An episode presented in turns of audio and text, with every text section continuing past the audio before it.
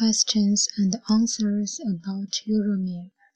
My dear doctor, a friend of mine with uremia has had dialysis. Is there any attention on diet? Diet can not only reduce the production of ureotoxin, but keep the lowest need of nutrition and the balance of electrolyte.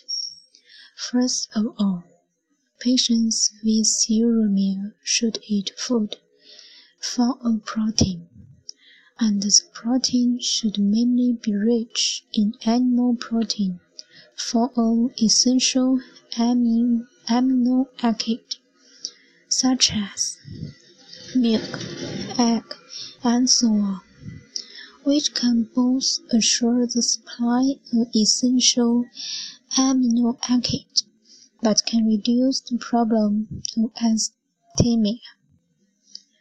If less urine output, not obvious swelling, there is no need limiting water intake.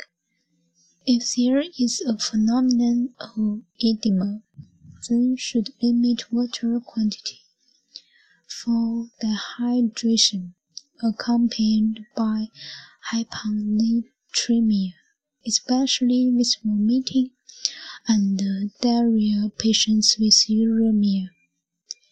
A bowel condition appearing should give food for water, sodium, no exercise supply, due to exercise body resistance is poor.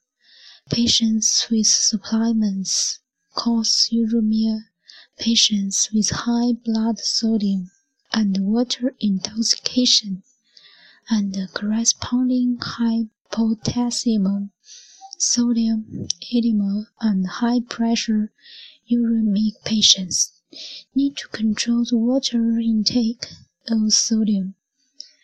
That's all. Thanks for your listening.